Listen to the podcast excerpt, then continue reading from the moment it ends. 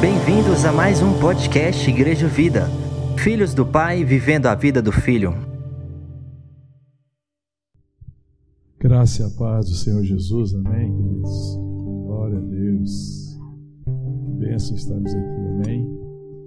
Quero chamar para ver a palavra de Deus, Evangelho segundo Mateus, capítulo 5, verso 13. Amém. Então, Mateus 5, o verso 13 em diante, diz assim: Vós sois o sal da terra, ora, se o sal vier a ser insípido, como lhe restaurar o sabor? para nada mais pressa senão para, lançado fora, ser pisado pelos homens. Vós sois a luz do mundo. Não se pode esconder a cidade edificada sobre um monte, nem se acende uma candeia para colocá-la debaixo do alqueiro ou debaixo da cesta, mas no velador, e alumia a todos que se encontram na casa. Assim brilhe também a vossa luz diante dos homens, para que vejam as vossas boas obras e glorifique o vosso Pai que está nos céus. Vamos orar. Obrigado, Pai. Obrigado por teu amor, por tua graça. Obrigado por esse tempo, pelo privilégio de estarmos aqui reunidos como igreja, o povo de Deus. Te agradecemos por tudo aquilo que o Senhor já ministrou ao nosso coração nesse tempo. E pedimos agora que o Senhor ministre a tua palavra ao nosso coração. Em nome de Jesus. Amém. Depois de escorrer sobre as bem-aventuranças, aí até o verso 12, aqui no capítulo 5, que fala do caráter do crente, quando ele está falando do caráter do crente, quem que é o crente, né? Nós tivemos oportunidade em outros momentos de estar estudando isso. Depois de discorrer sobre isso, sobre as bem-aventuranças, sobre é, as bênçãos, né? A bênção, a felicidade é, de estar nele, de ter nascido de novo, de ser nova criatura, o Senhor vai agora começa a aplicar essas descrições na vida do crente. Primeiro vai falar o que, que o crente é, qual é o caráter do crente, é, do justo, do filho de Deus, daquele que nasceu de novo, bem-aventurados, e vai tecendo toda essa questão. E aí agora ele começa a trazer a aplicação, qual é a consequência né, de tudo isso, como é que eu devo viver, como é que o crente deve se manifestar na sua nova natureza, porque está falando da nova natureza. Nós temos agora nova natureza. Bem-aventurados sois vós, porque agora vocês têm uma natureza bendita. Eu poderia resumir assim as bem-aventuranças. Vocês são bem-aventurados, felizes aqueles que viram o Senhor, que foram alcançados pelo Senhor, que nasceram de novo, que nasceram da água e do Espírito. E ele vai agora trabalhar essa questão da vida, de como nós devemos manifestar e de qual é a mente que o crente tem que ter, né? É, e quando nós pensamos nesse século que nós estamos vivendo, nesse tempo de dificuldades e nesse tempo de trevas, talvez o mundo não tenha vivido jamais um tempo assim, porque há um tempo atrás, alguns séculos atrás, os pensadores, dito pensadores, entre aspas, os filósofos, os poetas, os políticos, os artistas, eles tinham uma visão e eles achavam que pelo crescimento pelo andar da, da sociedade, pela evolução, tanto a evolução como ser, como também a evolução na perspectiva do conhecimento, do conhecimento filosófico, do conhecimento científico, é mudar o mundo. E essa é uma época de frustração para os pensadores, eles só não admitem. Alguns já admitem, há algum tempo você consegue ver filósofos, filósofos e pensadores sinceros, pelo menos, em dizer que não entendem nada da vida que depois de achar que o mundo ia acontecer de uma forma, de achar que nós estávamos vivendo o melhor momento do mundo, porque era para o mundo estar vivendo seu melhor momento, afinal de contas, tanto conhecimento, tanta tecnologia, tanto conhecimento científico, o tempo se passou, o homem deveria ter evoluído em todas as perspectivas, e o mundo deveria ser um mundo de que forma? Sem problemas.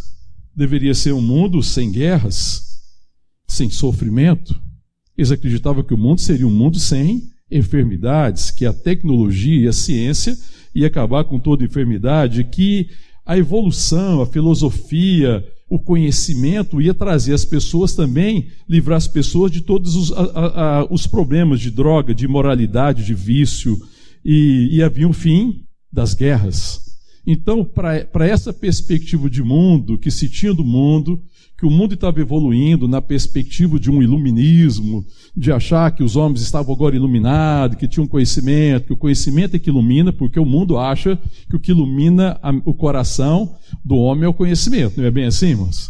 As pessoas pensam que o que as pessoas precisam de conhecimento. Se tiverem um conhecimento científico, eu estou falando conhecimento científico, estou falando desse tipo de conhecimento. E não estou falando que tem nada de errado com esse conhecimento. Mas ele não tem a capacidade de iluminar o homem. E essa é a frustração. Então existe uma grande frustração nesse século, é o século, na verdade, trágico nesse sentido, porque foi tudo frustrado.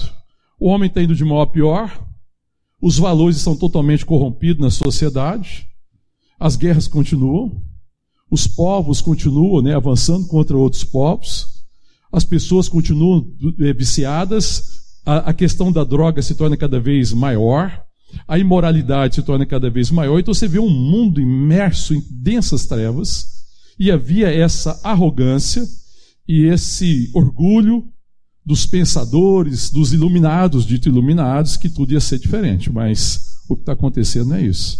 O que está acontecendo é o que está escrito aqui na Bíblia. O mundo está em trevas.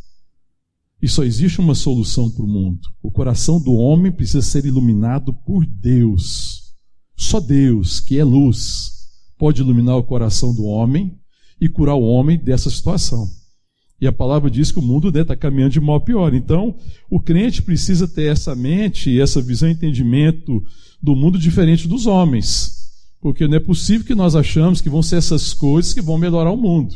Essas coisas de conhecimento, a tecnologia, a ciência, ela pode trazer benefícios, mas ela não pode mudar o homem ela não transforma o homem, ela torna às vezes a vida um pouco mais palatável, é, mais possível a vida na perspectiva da existência, mas não viver. Porque só Deus pode chamar o homem de volta à vida. O pecado roubou a vida do homem.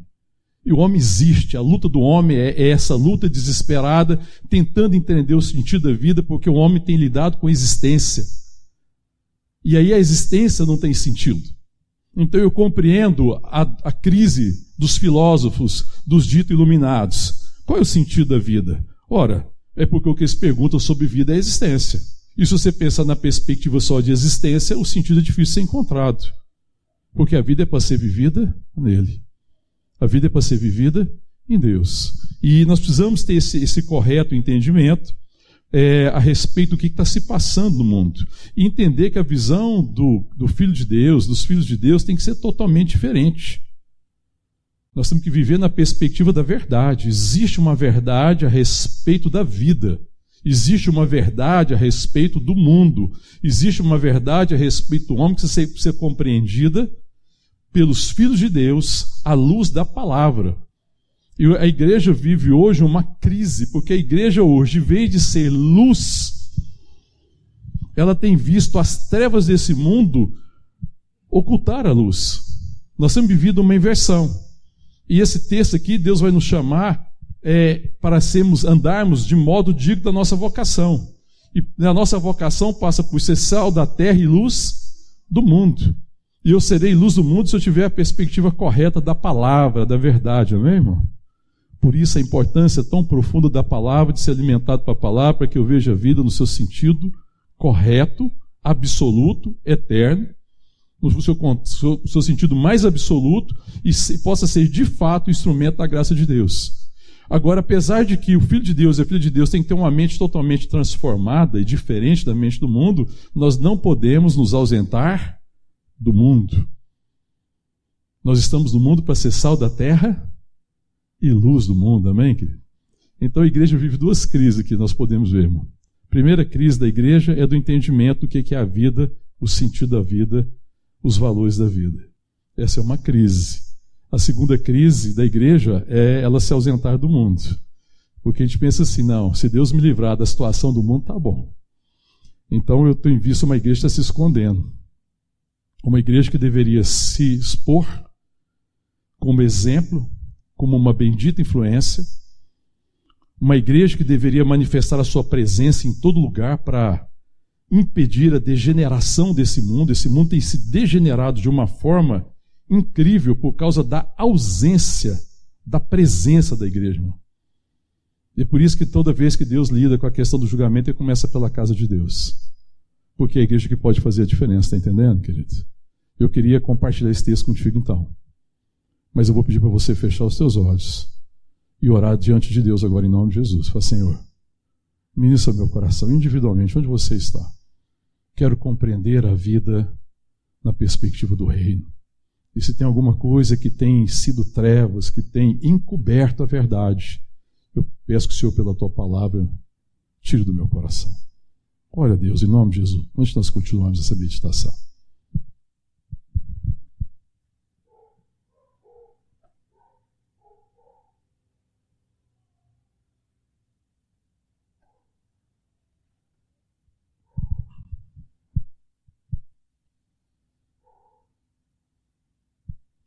Oh Deus, ministra o nosso coração, Pai. Oramos ao Senhor, Pai. Não queremos fazer uma oração mecânica, formal, religiosa, mas pedimos que o Senhor venha iluminar o nosso coração e a nossa mente. Que o Senhor venha trazer, o oh Deus, transformação de entendimento. Ó oh Deus, em nome de Jesus, fala conosco, Pai. Ilumina o nosso coração.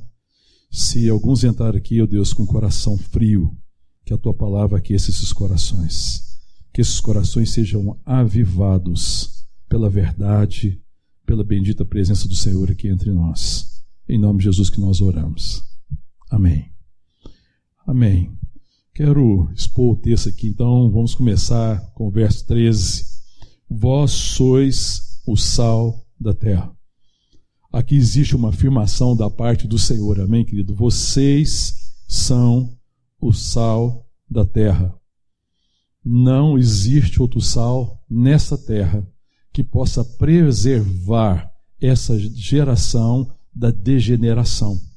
O sal tem o poder de impedir que as coisas se percam. Quando você coloca uma pequena quantidade de sal numa carne, você impede que aqueles organismos que estão ali às vezes oriundo do próprio animal, às vezes organismos que estavam aqui na atmosfera, possam iniciar um processo de putrefação, de degeneração. E o sal tem esse poder extraordinário, porque você veja que ele, ele tem uma substância tão diferente do objeto em que ele é aplicado, que uma pequena quantidade de sal é suficiente para proteger uma grande, grande quantidade de carne. É assim, irmão? Quando a gente pensa nessa perspectiva, pensando o sal sendo utilizado na carne, ele pode ser usado em muitos outros produtos, a verdade, muitos produtos são conservados com sal, mas quando não existiu o recurso da geladeira, que hoje conserva-se muito na geladeira, é, o, o, que você conservava tudo era com sal. E, é, e é interessante é que uma pequena quantidade é suficiente. E isso deve ser assim com a igreja.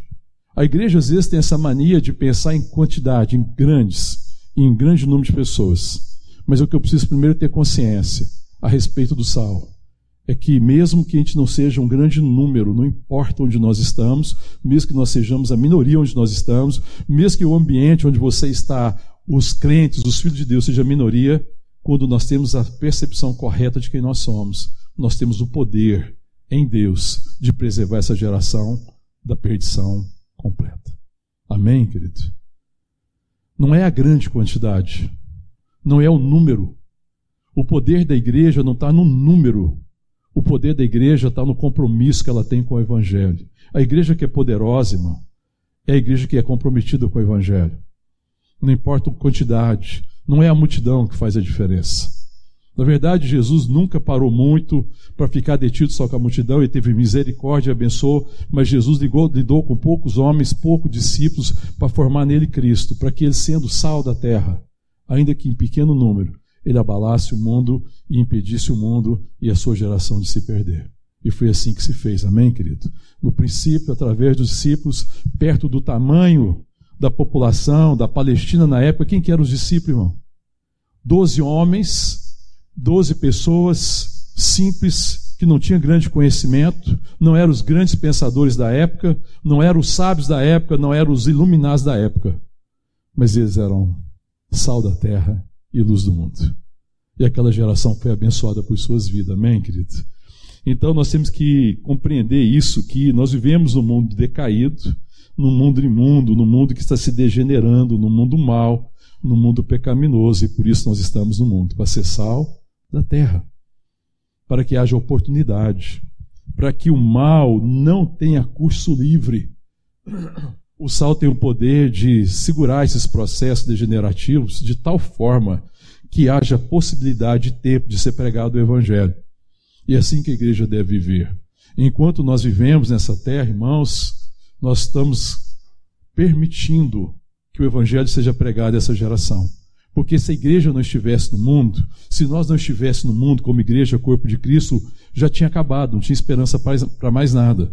E o mundo só existe, apesar de toda maldade, porque a igreja acaba sendo um instrumento da graça de Deus para que esse processo de degeneração ele seja retido ao ponto que seja oferecido a possibilidade da ministração do evangelho.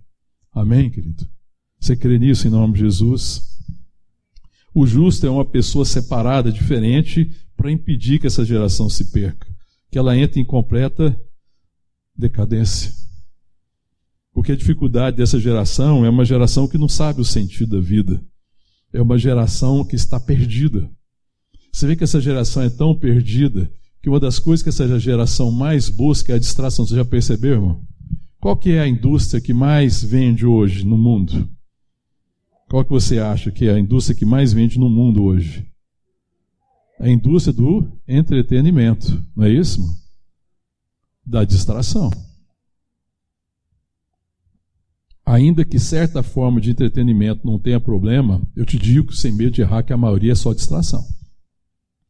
O mundo que está em trevas, o Satanás mantém esse mundo perdido, caminhando em densas trevas, o mundo que vai perecer nos seus pecados, se não receberem a luz, a iluminação da parte de Deus, esse mundo vive distraído, as pessoas estão distraídas.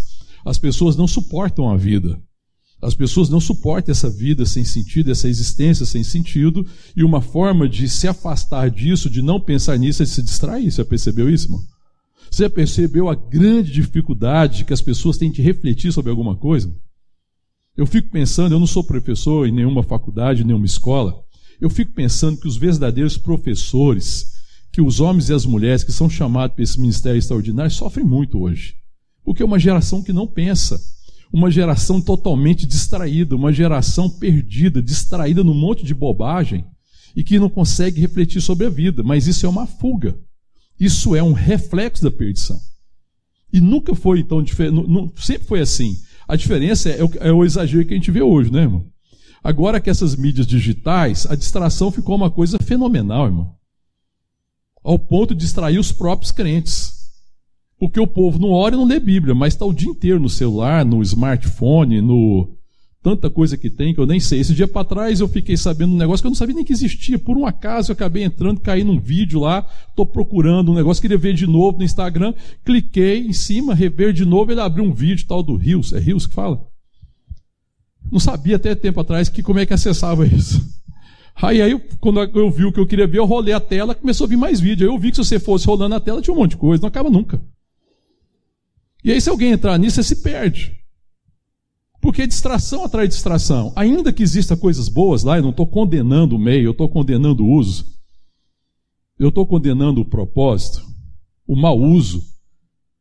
Ainda que exista coisas boas e que se possa utilizar isso para coisas boas, a maior parte é um bando de bobagem, de besteira. Para para prestar atenção. Só que isso, as pessoas ficam presas nisso. E elas não conseguem. Mas se eu perguntar para você, se mandar lá no aplicativo, tem lá tempo de uso. Se você clicar no aplicativo e perguntar o seu uso, o seu estoque de uso, você vai morrer de vergonha. Porque você fala assim, faz a conta lá, escreve para mim, traz aqui no domingo, quantos minutos você passou vendo Instagram, essas coisas todas, e quantos minutos você passou orando e lendo a Bíblia. Orando e vendo a Bíblia, se chegar a 60 minutos, eu vou ficar estupefado. Mas nessas coisas vai vir horas, horas e horas. Irmão, isso está gerando o que em você? Isso está gerando o que em nós? Quando eu não devia de buscar a verdade, a palavra, e encher o meu coração da verdade, e ter a minha mente transformada pela verdade, e ser fortalecido na verdade, e ter a minha fé fortalecida na verdade, que fé que isso produz. Quando você acaba de ver Instagram e essas coisas o tempo todo, você sai, você fica cheio de fé assim, com a vontade de compartilhar do amor de Deus e sair falando do amor de Deus, é isso? ou te dá uma preguiça, vontade de fazer nada. nada. Uma distração. Isso é uma distração. A gente pode rir, mas a gente devia estar chorando. Porque nós estamos sendo enganados pelo diabo. Use isso da melhor forma que você puder. Mas não seja um crente distraído. Pelo amor de Deus. Misericórdia. Dissemos um povo distraído, que não percebe a gravidade das coisas desse mundo e que não percebe que as pessoas estão perecendo ao nosso lado. E que não percebe que a igreja é o sal da terra e a luz do mundo. E nós estamos sendo enganados por essa distração que está alcançando a igreja. E a igreja, de vez de buscar conhecer quem é, tem se perdido nessa distração. E o mundo precisa. Quando eu penso também na questão do sal da terra, ser sal da terra e luz do mundo, a gente às vezes pensa que ser sal da terra é a igreja ficar falando, debatendo como instituição contra as mazelas desse mundo. Sobre todas as coisas erradas que existem nesse mundo, existem muitas coisas erradas. Mas isso não é um chamado da igreja, irmão.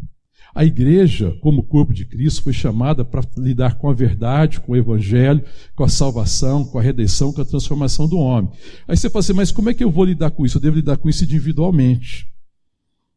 Pois você fala assim, mas como é que eu vou lidar com essas coisas? Eu vou denunciar isso? Como é que você denuncia a maldade do mundo? Cumprido o seu chamado, primeiro como cidadão dos céus. E depois também entendendo é, a minha cidadania, o direito que eu tenho de nos processos que eu estou envolvido, seja do trabalho, seja onde eu estiver, é, fazer diferença. Porque para ser sal da terra, eu preciso ser o exemplo. Eu sou sal da terra quando no lugar onde tudo está se degenerando, onde as pessoas estão perdidas, eu chego ali e me torno um exemplo, eu impeço aquele processo. Sabe quando alguém chega no lugar, irmão? No lugar do trabalho, um filho de Deus, uma filha de Deus, cheio do Espírito Santo, e chega no, no trabalho e as conversas mudam. E a situação muda. E as pessoas que estavam anestesiadas pela distração desse mundo começam a ver alguma coisa diferente. Começa a perceber algo diferente. Quando a gente começa a ser uma influência. Primeiro, esse, esse é o meu, nosso papel. Então, ser sal da terra é uma coisa que eu individualmente, eu e você, devemos assumir. A gente quer relegar ser sal da terra, a igreja ficar falando e propagando pelos meios de comunicação, é, repreendendo todas essas atitudes erradas. Não, irmão, isso aí não tem nada a ver, a igreja não tem que fazer isso, não foi chamada para isso. Nós denunciamos os erros desse mundo quando nós temos a postura correta, quando eu sou o exemplo, quando eu cumpro esse papel, quando eu sou uma influência bendita, quando eu sou uma inspiração. Amém, querido? Como cidadãos. Então você fala assim, pastor, mas como é que a igreja faz diferença no meio político? Irmão, o meio político nosso hoje está bom ou está ruim? Péssimo. Horrível. E como é que os crentes poderiam fazer diferença lá? Como é que a igreja pode ser sal da terra e luz do mundo no meio dos políticos? Manda matar todo mundo irmão, e põe novo? Não, não é desse jeito. Destrói, manda fogo do céu, Senhor, destrói todo mundo. É assim, irmão? A gente até teria vontade de fazer, porque a gente achava que era um processo mais fácil e mais rápido. Mas não é assim que Deus age. Deus é misericordioso. É destruindo isso, é acabando com isso. Não, irmão. O que está faltando então no meio político? Exemplo, caráter, homens e mulheres que antes de serem políticos são crentes, são justos, são filhos de Deus. Gente que vai estar tá lá para fazer diferença. Então você fala assim: tem algum problema, é, um crente político? Tem problema de ser político antes de ser crente e chegar lá e ser corrompido pelo sistema. Qual que é a tragédia da igreja lá, irmão?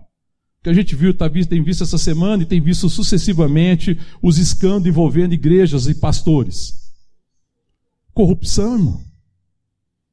Então você veja que o problema é que falta no meio do político a posição da igreja como sal da terra, como uma inspiração para impedir esse processo de degeneração que está acontecendo na política. Esse processo de degeneração que acontece na política é por causa do pequeno número de crentes no meio do processo político e pior, e que os poucos, não todos, evidentemente, não são sal da terra, são sal sem sabor, são insípidos, não cumprem a sua função, não entendem seu chamado eles foram cooptados pela visão do mundo caído. Estão atrás de fortuna, de fama, de poder, de privilégio. Fortuna, fama, poder e privilégio, ouça-me em nome de Jesus, é uma distração. O diabo distrai o mundo com isso também, irmão. Pessoas estão distraídas atrás dessas coisas, desses valores que não permanecem. E isso é que é lamentável. Você veja que são homens e mulheres que eu não posso colocar em questão se são crentes, se são nascidos de novo ou não, mas são homens e mulheres que não cumprem esse chamado e que não sabem, vocês são o sal da terra. E você não está aqui no sistema político para tirar vantagem, para levar vantagem para a igreja, para conseguir terreno para a igreja, para conseguir isenção para a igreja, para conseguir privilégio da igreja, para conseguir dinheiro para a igreja. Você não está aqui nada disso, porque todas essas coisas quem providencia é o Rei dos Reis.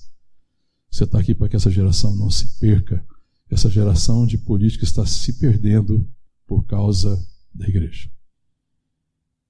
O problema não é a corrupção dos homens, irmãos. Os homens são corruptos. Você veja que o problema de falar é corrupção. Os homens são corruptos. Esse mundo é corrupto, esse mundo é caído, esse mundo é mau, esse mundo é vil. E a igreja, irmão? O problema é quando a corrupção está atingindo a igreja. E a igreja cedeu à distração desse mundo e não tem sido sal da terra. Tem tido poucos crentes. E os crentes que estão lá são sem sabor. Olha o que diz a segunda parte aqui. Vós sois o sal da terra, ora, se o sal vier a ser insípido, como lhe restaurar o sabor? Para nada mais presta, senão para lançado fora e ser pisado pelos homens. Irmão, a coisa triste que eu tenho visto esses dias é uma igreja que tem sido pisada pelos homens no sistema político brasileiro. Lamentavelmente. Cena de ver e de chorar e de lamentar. A igreja que deveria ser sal da terra tem sido pisada pelos homens. Sabe por quê? Porque é insípida. Perdeu o sabor. E aí, quando eu olho para a perspectiva, é, pensando né, no exemplo que talvez seja um dos extremos e que chama atenção da política, eu fico pensando como é que nós somos no ambiente do nosso trabalho, irmão? Sal da terra. Como é que é você na escola? Você acha que você está na faculdade, quem está estudando, deixa eu te perguntar, quem está estudando, você acha que está lá estudando para ganhar conhecimento científico, intelectual, filosófico? Você acha que o motivo principal de você estar tá lá é esse? Ainda que essas coisas possam acontecer, você deve buscar conhecimento, deve buscar se preparar, se capacitar para exercer bem uma profissão. Mas e isso é o motivo mais importante de você estar tá lá, irmão? Por que, que você está numa faculdade ou numa escola, irmão? Pode responder, irmão. Para ser sal da terra. Para que essa geração de universitários, de estudantes não se perca. O que, que nós estamos ensinando para os nossos filhos? Será que o que nós ensinamos e queremos dos nossos filhos são homens e mulheres bem formados, professores, mestres e doutores? Ou nós temos orado e ensinado eles a ser uma bendita influência, ser sal da terra para que o mundo não se perca? Veja como o diabo engana. Eu vi uma pesquisa, eu vi essa semana, começo da semana, eu não lembro exatamente os números, mas uma pesquisa falando do número de, de jovens cristãos, dito cristãos, pelo menos nominalmente, que se diziam cristão e que ingressaram na faculdade, que no final do curso que eles estavam procurando, em torno de 70% tinha se desviado completamente do Evangelho. É assustador, irmão. Isso significa o quê? Que eles não estão sendo preparados antes. Significa que eles estão adentrando a faculdade com uma perspectiva de mundo errado. Que estão adentrando a faculdade buscando os valores desse mundo. E que aí, por isso, eles não podem fazer diferença, não podem ser sal da terra e luz do mundo. Então, você veja que a igreja, veio ser uma influência bendita nas universidades, o que, que a igreja é hoje?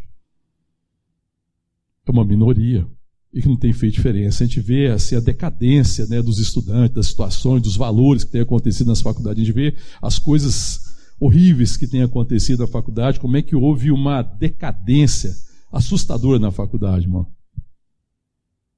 Mas, em última instância, essa responsabilidade é de quem? É da igreja, que perdeu o seu entendimento e que se esqueceu que é sal da terra. E que a gente envia os nossos filhos e as nossas filhas para a faculdade, né, para que eles cresçam no conhecimento deste século, ainda que isso tenha sua utilidade deva ser buscado. Esse precisa ser enviado à faculdade para que essa faculdade e esses alunos e esses jovens, essa geração que está lá, não se perca. Amém, querido? Aí quando você continua lendo aqui o texto, Jesus está dizendo, verso 14: Vós sois a luz do mundo. Querido, é muito interessante porque existe outra luz no mundo, eu não sei, igreja, irmão? Existe ou não? Existe outra iluminação neste mundo que não seja a igreja, irmão? Esse mundo pode ser iluminado naquilo que precisa ser iluminado a não ser pela igreja? Pode ou não pode? Não, irmão. O conhecimento não ilumina. Nós, esse conhecimento não ilumina, ele traz algumas coisas. O conhecimento intelectual, científico, ele tem o seu valor, mas ele não tem o poder de iluminar. E a prova é o que nós estamos vivendo hoje, que a, que a sociedade está muito pior, principalmente no meio acadêmico, ela está muito pior. É capaz que a devassidão e a, e a queda moral no meio do, de quem tem formação científica hoje é pior. Então o conhecimento não ilumina. Nesse sentido, jamais. A iluminação que as pessoas precisam é da parte de Deus. E a palavra de Deus diz que nós somos a luz do mundo. Irmão, isso deveria ser o nosso maior motivo de glória. A gente quer a glória desse mundo, quer ser reconhecimento desse mundo. Irmão, Deus está afirmando a coisa mais extraordinária a seu respeito. Vocês são a luz do mundo. Amém, querido? Ninguém diz glória a Deus, irmão? Glória a Deus, irmão. Esse é o seu motivo de maior glória, irmão. Ser luz do mundo, pela graça de Deus pela obra do Espírito Santo, não existe, irmão, chamado mais importante no mundo. Tudo que se faz nesse mundo, em termos de profissão, tem, tem a sua importância, tem o seu valor, tem seu alcance, mas o maior alcance que existe, que pode acontecer nesse mundo, a maior influência, a maior bênção e a herança mais bendita que pode ser deixada do mundo é a influência bendita dos filhos de Deus que são luz do mundo. O nosso chamado é o chamado mais extraordinário. Incrível nosso chamado, sendo vaso de barro, temos essa excelência, esse poder excelente em nós, de sermos luz do mundo. Cada um de nós somos luz do mundo. Quando fala vós, vós sois a luz do mundo, Jesus não está falando, olha, vocês discípulos são a luz do mundo. Ele está falando, vocês que creem. Vocês que nasceram de novo, toda a igreja é luz do mundo. O papel de ser luz do mundo é um papel reservado à liderança, aos pastores, aos profetas, aos evangelistas, aos líderes, aos missionários. Não, irmão. Esse chamado é da igreja. A igreja é luz do mundo. E o mundo está em trevas. A palavra de Deus diz lá na primeira carta de João, capítulo 5, verso 19: o mundo todo, depois você lá, o mundo todo jaz no maligno. O mundo está em trevas, ou você tem dúvida disso? O mundo jaz no maligno. A palavra diz claramente que o mundo jaz no maligno e que as pessoas precisam ser iluminadas. O problema do mundo está em trevas é porque ele acha que é iluminado. As trevas permanecem porque as pessoas acham que são iluminadas, elas acham que têm entendimento, elas acham que sabem o que estão fazendo, que elas estão fazendo a coisa certa. Satanás mantê-las debaixo dessa treva, dessa cegueira. Porque se as pessoas não achassem que estão trevas, achassem que eram iluminadas, e se elas percebessem o tamanho das trevas, elas estavam procurando a luz. E isso nós precisamos perceber, irmão. Por que, que as pessoas, você fala assim, mas por que, que pessoa continua sendo tão errada? Você olha algum político fazendo uma coisa tão absurda que nós temos visto nesse, nesse país. Aí você fala assim, gente, mas teve gente que fez isso, aconteceu, fez isso, roubou, adulterou, fez tudo quanto é coisa errada. Aí as pessoas vão votar nela. E as pessoas falam assim: como? Trevas, irmãos. Cegueira. Você não entendeu ainda? Cegueira. Elas não estão enxergando isso. Elas não conseguem perceber a maldade. Não conseguem perceber o engano. Estão em trevas. E é assim que o mundo caminha. É por isso que muita gente retroalimenta o mal.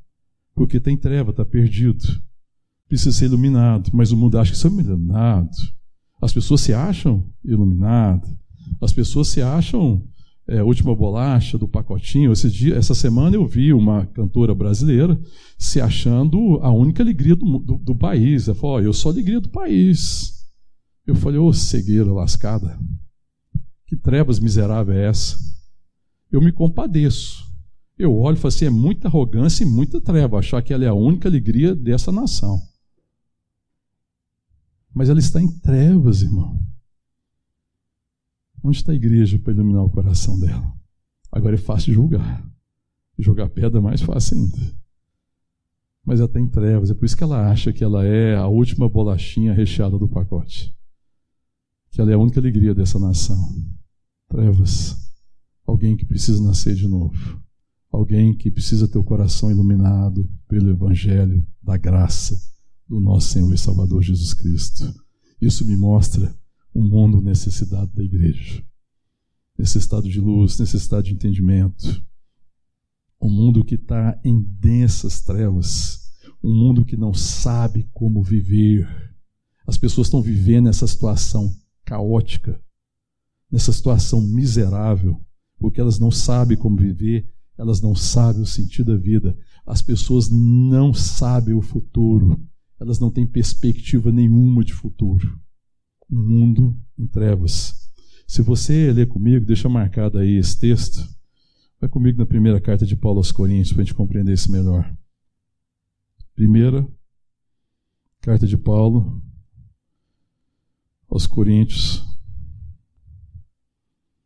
Achou aí? Capítulo 1. O verso é o 18. Certamente a palavra da cruz é loucura para os que se perdem, mas para nós que somos salvos, poder de Deus. Pois está escrito: Destruirei a sabedoria dos sábios e aniquilarei a inteligência dos instruídos. Cadê os iluminados deste mundo? Cadê os sábios desse mundo? Cadê os doutores desse mundo? As pessoas que detêm o conhecimento. Aí o verso 20: Onde está o sábio? Onde está o escriba? Onde está o inquiridor desse século? Porventura não tornou Deus loucura a sabedoria, sabedoria do mundo, verso 21, visto como na sabedoria de Deus o mundo não conheceu por sua própria sabedoria. O mundo não pode conhecer a Deus na sua própria sabedoria. O mundo está em trevas, as pessoas estão cegas, elas não podem, elas não conseguem, elas não alcançam, elas estão perdidas. E aí diz, continua, a segunda parte do verso 21, aprove a Deus salvar os que creem pelo que, irmão? Os cegos vão ser salvos pelo quê? O que está escrito aí? Aprove salvar a Deus os que creem pela loucura da pregação. Porque tanto os judeus pedem sinais como os gregos buscam sabedoria. Estão buscando isso, a sabedoria e os sinais. Mas nós pregamos quem, irmão? A Cristo como crucificado, escândalo para os judeus, loucura para os sábios dessa época, para os gentios, mas para os que foram chamados, tanto judeus como gregos, pregamos a Cristo, poder de Deus e sabedoria de Deus. O verdadeiro poder, a verdadeira sabedoria que dá vida. É isso que nós pregamos. O mundo tem andado na sua loucura Onde é que essa loucura de achar que sabe as coisas que são iluminados? Cadê os iluminados? Cadê os pensadores? Cadê os poetas?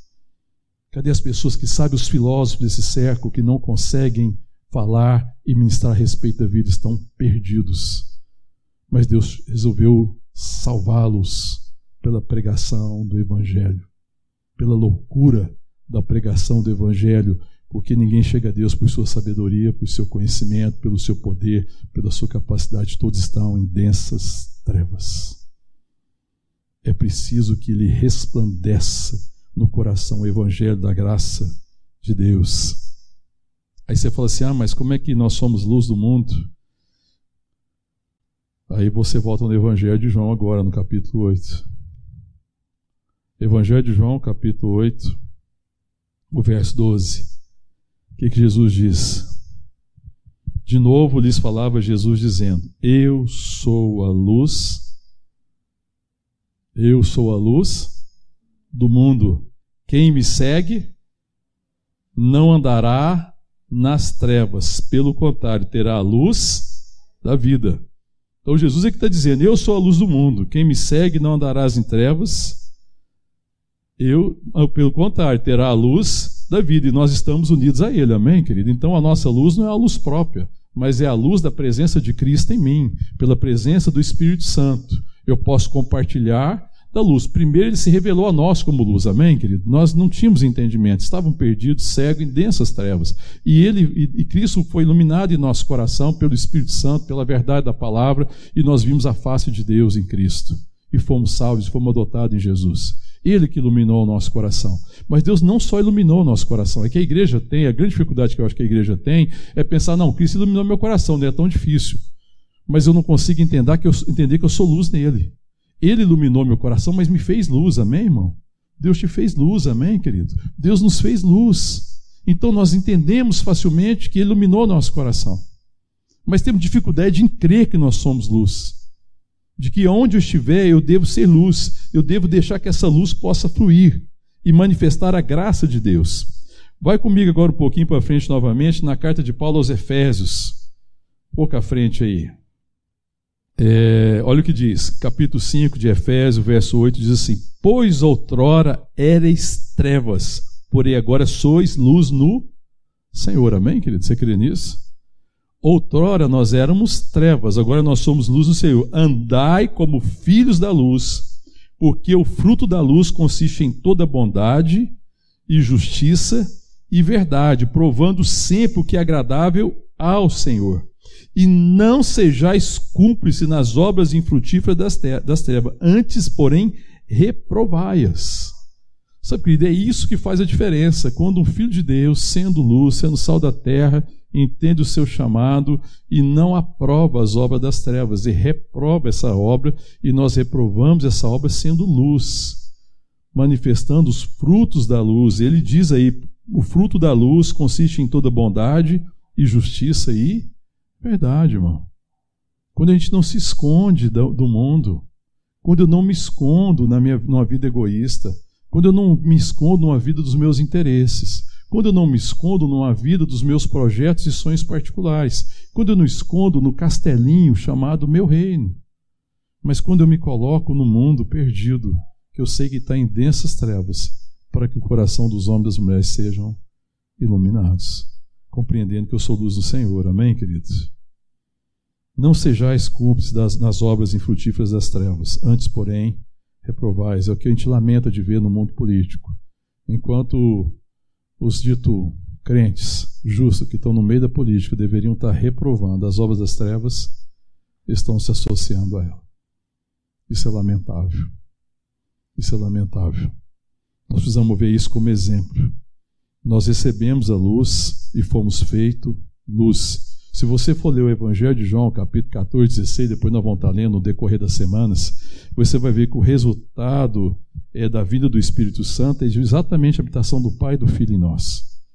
Se você for fazer uma síntese dos dois, dos três capítulos, 14, 15, 16 do Evangelho de João, ele vai falar desse resultado. Cristo em nós, esperança da glória, o Espírito Santo em nós, o Pai habitando em nós, iluminando o nosso coração e fazendo de nós luz. Ele veio fazer morada para que nós sejamos luz no Senhor, para que a nossa vida manifeste essa graça.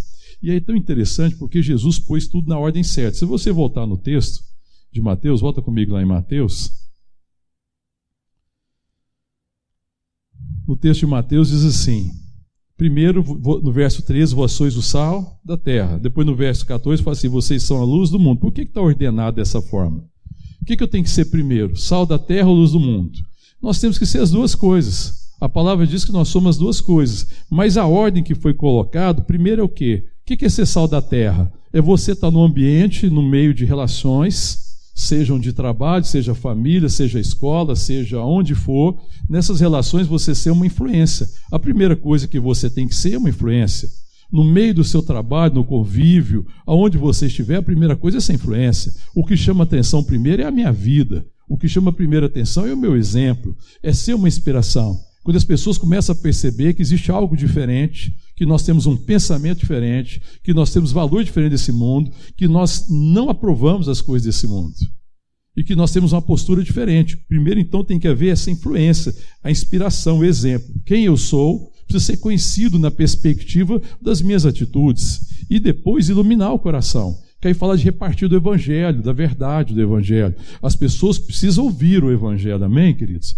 É preciso ouvir. Mas às vezes a igreja acha que o evangelismo é eu pregar simplesmente o evangelho, que iluminar o coração e eu liberar simplesmente palavras. Mas o evangelho bíblico é muito diferente. O evangelho bíblico fala de relacionamento. Eu me relaciono com as pessoas, entendo que eu estou nas relações, não para só por causa do trabalho, não só por causa do estudo, ainda que o trabalho tenha importância, eu preciso trabalhar, eu preciso fazer bem feito, eu tenho que ser responsável do meu trabalho, eu tenho que assumir responsabilidade, é, eu preciso fazer todas essas coisas, mas eu não estou lá por causa disso. O motivo maior de eu estar lá é ser luz. E antes eu quero cuidar e pedir graça a Deus para que eu seja uma bendita inspiração e um bendito exemplo. E aí, quando as pessoas perceberem o exemplo, a inspiração de quem nós somos, isso me oferece, me oportuniza a possibilidade de falar da luz, de falar de Deus. A gente às vezes quer chegar e vai falando para as pessoas, né? a gente quer chegar às pessoas, abordar as pessoas na rua e já sair falando do Evangelho. Irmão, não é bem assim que a Bíblia ensina. Eu não estou dizendo que Deus, por sua graça, não possa fazer alguma coisa assim. Deus é muito gracioso. E se os filhos de Deus não fizerem o que tem que ser feito, a palavra diz: Deus diz que até pedras podem clamar. Mas esse não é o caminho bíblico.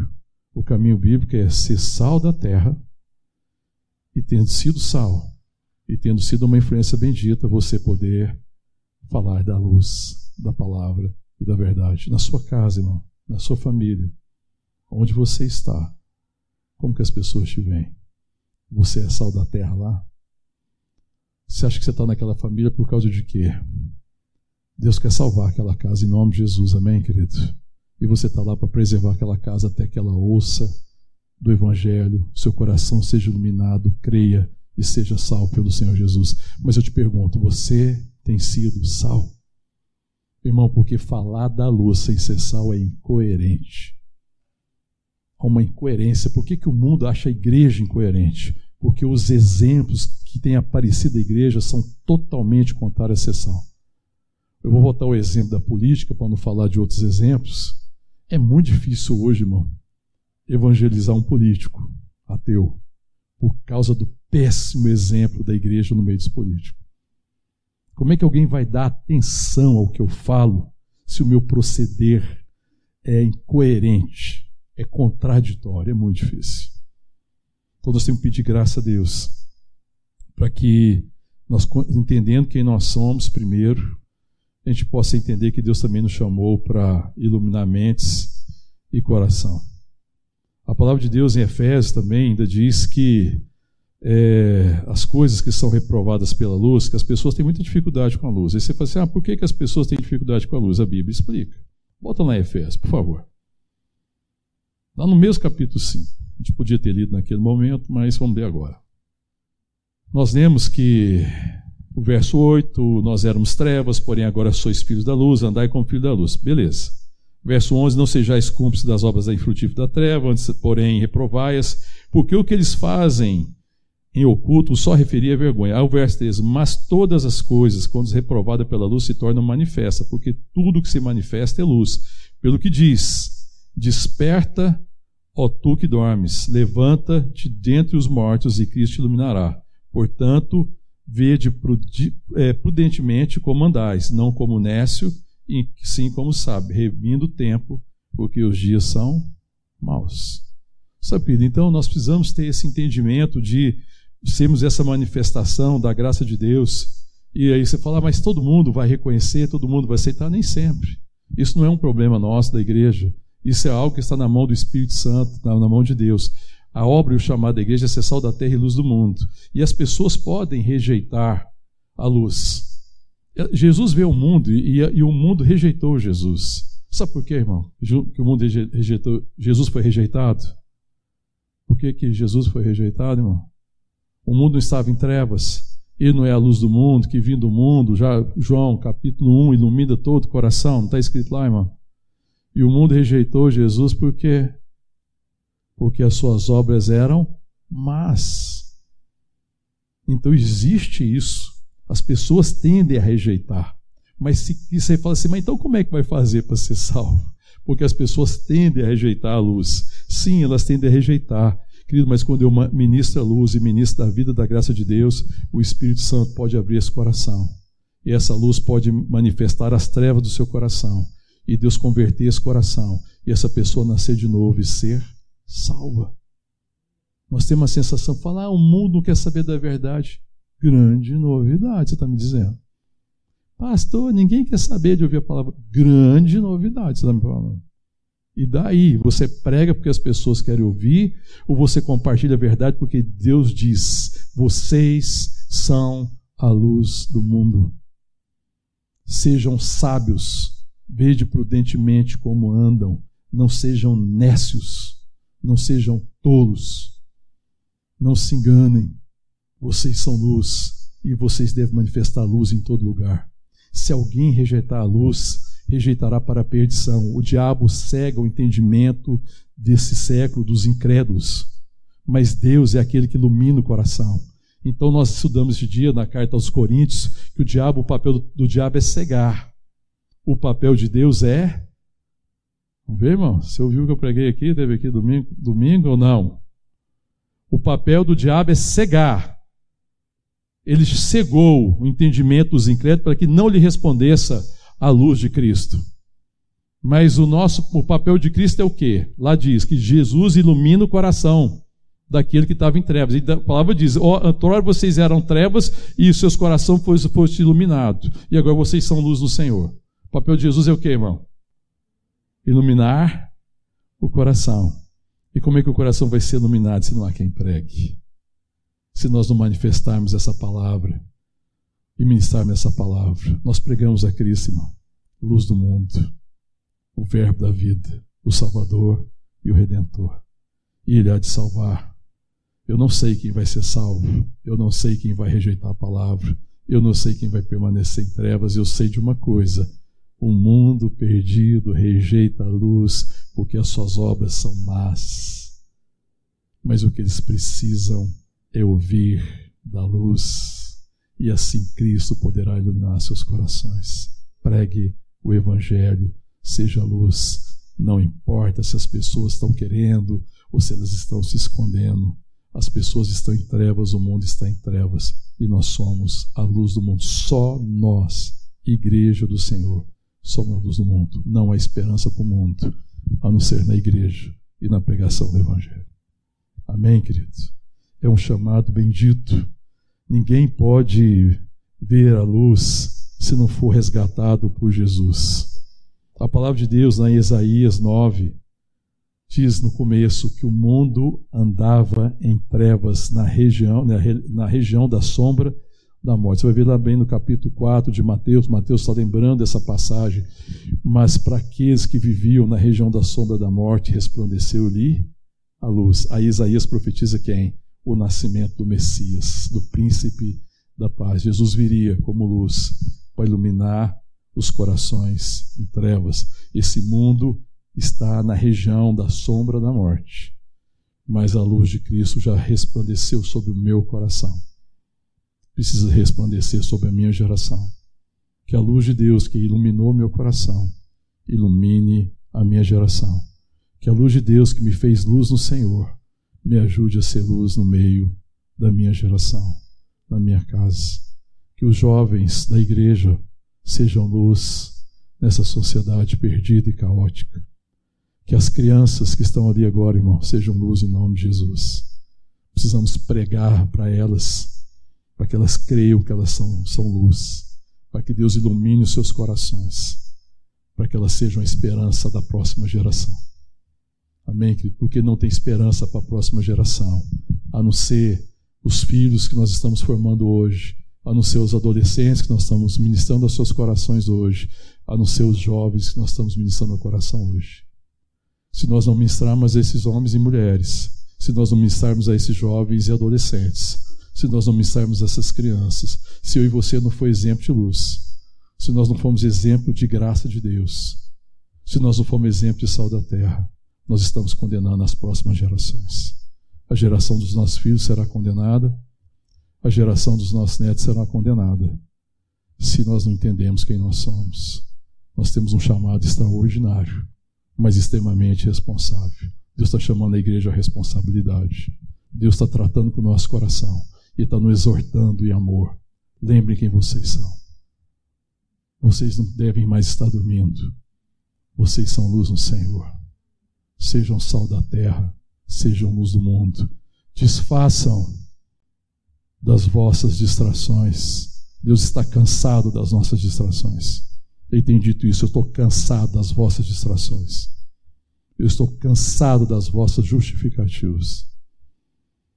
Eu estou cansado da igreja que se esconde. Eu estou cansado dos seus esconderijos. Vocês têm se escondido. E quando eu chamei vocês para vocês serem luz, e para ser luz eu tenho que estar no mundo, essa pandemia escondeu a igreja. Onde está a igreja? Por que, que a igreja está escondida? A igreja teme o quê, irmão? Essa é a palavra de Deus que nós somos luz. Onde está a igreja do Senhor Jesus, que tem se escondido do Senhor? Eu não estou fazendo crítica, irmão, a quem tem que permanecer, às vezes, no distanciamento social por um risco grande. Eu estou fazendo crítica à ausência da igreja no mundo. Eu estou fazendo crítica à igreja que às vezes está no trabalho toda semana, mas que não é sal da terra e luz do mundo. A igreja que não vem nos cultos para ser alimentado pela palavra e para a verdade, para conhecer a verdade. A igreja que não se encontra, que não se reúne na semana para nos estimularmos ao amor e às boas obras, para que a nossa luz brilhe intensamente, para que Cristo seja conhecido. Eu estou me referindo ao que diz a palavra de Deus aqui, quando Jesus disse: é, não se pode esconder a cidade edificada sobre o monte. Deus não edificou a igreja ele diz: Eu edificarei a minha igreja, mas não edificou a igreja para a igreja ficar escondida sob o um monte, se protegendo, querendo ser salva dessa geração. Livre-se dessa distração, dessa mentira. É mentira do diabo que a forma de Deus te livrar é te tirar dessa geração. Não. O meu chamado é para essa geração. O meu chamado é para ser luz nas trevas. Mas você fala, as trevas são muito densas, que a luz de Deus em mim seja maior ainda. Que o Senhor brilhe no meu coração, que o Espírito Santo ministre ao meu coração e que ele incendeie o meu coração e que a luz dele brilhe intensamente em mim. Onde está a igreja que deve estar iluminando? Por que, que vocês estão escondidos? Vocês são uma cidade que eu estou edificando para se esconder, vocês estão se escondendo nos seus interesses, nas suas vontades, vocês estão se escondendo no prazer de vocês, vocês estão se escondendo no vosso conforto e tem negado o chamado. Essa é a oportunidade que a igreja tem. Ou a igreja vai experimentar um avivamento, irmão, pela graça de Deus, ou talvez a igreja vai viver um tempo de sonolência profunda e terrível, que eu não sei se a história da igreja viveu um desse, em que a igreja está se afastando, se escondendo do chamado. Não se edifica uma cidade e se esconde debaixo do monte mas uma cidade edificada e colocada no alto lugar, para que ela ilumine toda a cidade. Nós devemos estar nos lugares mais altos para sermos vistos, para que Deus seja glorificado nas nossas vidas, para que a luz dele brilhe intensamente. Eu não me esconde nas casas, os homens estão se escondendo nas suas casas e não estão iluminando a sua família.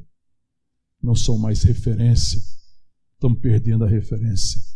Cadê os líderes da igreja que deveriam estar sendo referência da igreja estão se escondendo e não são referência para essa geração, não são referência para os jovens, não são referência para os adolescentes, não são referência para as crianças. Por que, que nós estamos se escondendo? Por que estamos nos escondendo? Enquanto nós deveríamos ter colocado um lugar alto. Nem se acende, verso 15, uma candeia para colocá-la debaixo do alqueire, debaixo de uma cesta. Você não acende uma candeia e põe debaixo de um cesto para esconder ele. Mas se coloca no velador. O velador é um lugar alto, igual um pedestal desse aqui. Ó. Você coloca a vela em cima dele e ele ilumina todo que está na casa. Você não pega o velador e coloca dentro daquele cesto ali, ó, a vela, a candeia, esconde ela. A igreja está escondida. A igreja precisa ser colocada na candeia para iluminar toda a casa. Ele diz: não se acende uma candeia para colocá-la debaixo do alqueire, mas no velador e ela ilumina a todos que se encontram na casa. A nossa casa precisa ser iluminada pelo Evangelho da graça de Deus. A minha vida precisa iluminar a minha família. A minha família vai ser iluminada pela minha vida, porque Deus me fez luz nele. Eu tenho que sair de debaixo desse lugar que eu estou me escondendo, das minhas justificativas dos meus motivos que tem roubado de mim a glória da presença de Deus. A igreja tem que deixar seus esconderijos. E assim o verso 16 disse assim: brilhe também a vossa luz diante dos homens, para que vejam as vossas boas obras e glorifique vosso Pai que está no céu. Que Deus ilumine nosso coração, irmão. Que Deus cure o nosso coração. Que Deus aqueça o nosso coração. Que Deus ilumine o meu entendimento e o seu entendimento. Que a gente lembre que nós, individualmente, cada um de nós, somos sal da terra. E que individualmente nós somos luz do mundo. Nós somos a esperança do mundo. Não desistam desse mundo. Não desistam desse século. Não desistam dessa geração. Nós estamos nessa geração como certeza de que há esperança e que Deus vai manifestar a sua glória nessa geração, nesse tempo, neste século. Em nome de Jesus. Amém. Cada um de nós sabe como é que tem sido a nossa vida. Se a nossa vida tem sido de fato esse sal da terra, se a minha vida tem sido um exemplo, se ela tem sido uma inspiração, se a minha vida tem feito as pessoas refletirem sobre o sentido da vida, se a minha vida tem feito as pessoas refletirem sobre o que é ser família, sobre o que é ser homem, sobre o que é ser marido, o que é ser esposa, o que é ser filho, o que é ser irmão. Se a minha vida tem feito as pessoas refletirem sobre o que é ser proprietário de uma empresa, ou o que é ser um, um empregado, ou ser um trabalhador. Se a minha vida tem feito as pessoas refletirem na escola, na faculdade, o que é ser homem, o que é ser mulher. Se a minha vida tem causado um impacto, e se nós temos sido luz no meio de tão densas trevas. Fale com o Senhor. Pede para Ele encher seu coração dessa convicção, dessa certeza. E se Ele tem algo para curar, que Ele venha com cura sobre a sua vida. E se você está se escondendo, que hoje Ele remova os seus esconderijos em nome de Jesus. Amém, querido? Que Ele remova todos aqueles lugares que você se escondeu. Todos os lugares que você se escondeu foi uma mentira do diabo. O diabo tem plantado muita mentira e a igreja tem se escondido atrás de muita mentira. Que o Senhor venha com a verdade sobre a sua vida hoje em nome de Jesus. Ele remova toda mentira. Para que a mentira não encubra a luz de Cristo em você, em nome de Jesus. Pede para Deus te iluminar, te abençoar.